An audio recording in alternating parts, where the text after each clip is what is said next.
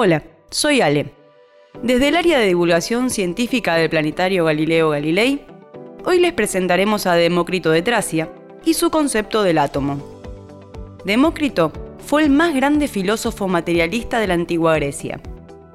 Pensemos que en la Edad Antigua osciló entre el idealismo de Platón, quien fuera el primer filósofo que postuló la existencia de las ideas, y el materialismo de Demócrito, quien afirmó la existencia única de la materia y redujo a ella todo lo demás. Básicamente, por un lado, tenemos las ideas platónicas, que suponen que los objetos no pueden tener existencia sin que haya una mente que esté consciente de ellos. Es decir, para poder conocer las cosas, hay que tener en cuenta la conciencia, las ideas, el sujeto y el pensamiento. Los platónicos creían en la existencia de un ser superior que creó al ser humano y a sus facultades. Por otro lado, tenemos a los materialistas, quienes afirmaban que todo es materia y que los seres vivos se hallan, es decir, nos hallamos, sujetos a las mismas leyes físicas y químicas que gobiernan a los átomos. Aquí, la materia está por sobre todas las cosas, sin aceptar que existe un ser supremo. Demócrito sostenía que todo el material para el conocimiento lo suministran los órganos de los sentidos, pero estos, por sí solos, generalmente interpretan de un modo incorrecto. Tengamos en cuenta que Demócrito nació alrededor del año 460 a.C., en la ciudad de Abdera, que se ubica en Tracia. Su lugar de nacimiento era la capital de una polis griega ubicada en la costa norte de Grecia, cerca de la isla Tasos. Cuando él era un niño, su padre fue parte de una campaña militar en las guerras médicas. Las guerras médicas fueron aquellas guerras que enfrentaron al fragmentado mundo político de la antigua Grecia y al enorme imperio persa. Por este motivo, el rey Xerxes I de Persia, tal vez lo escucharon nombrar en la película 300, pero que en la realidad tenía un poco menos de efectos especiales, aunque sí tenía el deseo de seguir ampliando su imperio. Básicamente la cuestión es que este rey alojó en la casa de Demócrito a magos eruditos caldeos, de los cuales el joven Demócrito obtuvo conocimientos sobre astrología y teología. Desde su juventud Demócrito realizó numerosos viajes en búsqueda de conocimientos. Se estima que visitó Etiopía, Mesopotamia, Babilonia, Caldea y Persia, llegando incluso a la India. En todos estos destinos se consagró al estudio de la naturaleza. Pensemos que Grecia vivía en el apogeo de su período clásico. La prosperidad de esta época dio lugar a un gran desarrollo de los conocimientos, a su especialización y sistematización, independiente de las cuestiones religiosas. También se sabe que fue discípulo y luego sucesor de Leucipo de Mileto, una antigua ciudad griega de la costa occidental de Anatolia. Hoy la ubicaríamos en Turquía. Viajó a la ciudad italiana de Lea a mediados del siglo V a.C. y de Lea pasó a Abdera. Allí fue donde fundó la escuela que llegó a su culminación con Demócrito. Es decir, ambos son considerados fundadores de la escuela atomista. Desde aquí, se propuso la teoría atómica del universo, donde, a través de razonamientos lógicos, se sostuvo que toda la materia no es más que una mezcla de elementos originarios que poseen las características de inmutabilidad y eternidad. Estos elementos eran concebidos como entidades infinitamente pequeñas y por lo tanto imperceptibles para los sentidos. Estos cuerpos infinitos, indivisibles por su pequeñez y su volumen, recibieron el nombre de átomos.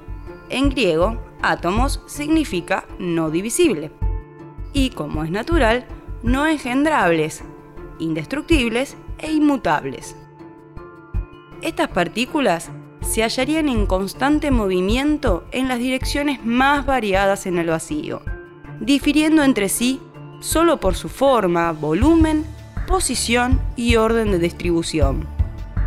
Postulaban que los átomos son impenetrables y que actúan los unos sobre los otros. Sus agregados y entrelazamientos engendran la enorme diversidad de los cuerpos materiales. Las propiedades como el sonido, color, sabor, no serían inherentes a los átomos, según esta concepción. Estas propiedades existirían, según la expresión de Demócrito, no por naturaleza, sino condicionalmente. Las percepciones sensibles, tales como la audición o la visión, son explicables por la interacción entre los átomos de los efluvios que parten de la cosa percibida y los átomos del receptor. Esto es lo que justifica la relatividad de las sensaciones. Pensemos que de la unión de átomos se forman los cuerpos. De la descomposición de los átomos proviene la extinción de los cuerpos. Es decir, los atomistas reiteran la imposibilidad del no ser y reafirman que el nacer no es más que un agregarse de cosas que son y morir un disgregarse, o mejor dicho, un separarse de las cosas. Al trasladarse en diversas direcciones, los átomos chocarían unos con otros, formando torbellinos, de los cuales surgiría una multitud infinita de mundos, mundos que nacen y mueren, pero no por intervención divina, sino por vía natural, de acuerdo a la ley de la necesidad. De este modo, niega la intervención divina, presenta la materia como autocreada y se convierte en el primer pensador ateo y en el primer materialista atomista. A su vez, rechaza la casualidad, reconociéndola como una invención de los hombres que no saben explicar la conexión causal de los fenómenos. Es decir, no sé bien qué pasó, bueno, casualidad. No, Demócrito rechaza esta teoría. Además, frente al engañoso conocimiento que nos ofrecen nuestros sentidos, Demócrito nos presenta una máxima sobre los átomos y el vacío. Los átomos son visibles al intelecto, no a los sentidos. Eso es lo que nos dice.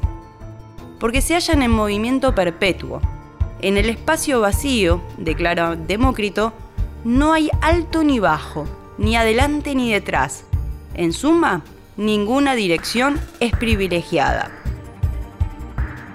El movimiento continuo de los átomos no se detiene jamás, lo que significó un descubrimiento intuitivo del principio de inercia, algo que fue reafirmado y comprobado empíricamente 2000 años más tarde por Galileo. Giovanni Reale y Darío Antiseri nos explican en su libro Historia del Pensamiento Filosófico y Científico que, puesto que los átomos son infinitos, también son infinitos los mundos que se derivan de ellos, distintos unos de otros, aunque en algún caso también podrían ser idénticos, ya que dentro de la infinita cantidad de combinaciones posibles, cabe que exista una combinación idéntica. Todos los mundos nacen, se desarrollan y después se corrompen, para dar origen a otros mundos, cíclicamente y sin final. Entonces, los atomistas han pasado a la historia como aquellos que afirman un mundo al azar. El orden, el cosmos, es el resultado de un pequeño encuentro mecánico entre los átomos, y no algo proyectado o producido por una inteligencia superior. El conocimiento proviene, para Demócrito, de los efluvios de los átomos que emanan todas las cosas y que entran en contacto con los sentidos. Pensemos efluvio como una emisión, una irradiación de partículas muy pequeñas que se desprenden de todos los cuerpos. Entonces, la mente del hombre estaría formada por átomos esféricos livianos, suaves, refinados, y el cuerpo por átomos más pesados. El conocimiento verdadero y profundo, nos dice Demócrito, es el de los átomos y el vacío, pues son ellos los que generan las apariencias, lo que percibimos, lo superficial.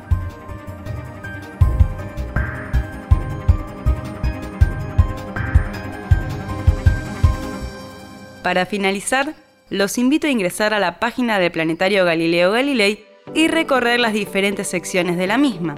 Recuerden, planetario.buenosaires.gov.ar y ahí pueden también seguirnos en las redes sociales. Ahora sí, les dejo un saludo cordial. Hasta el próximo audio.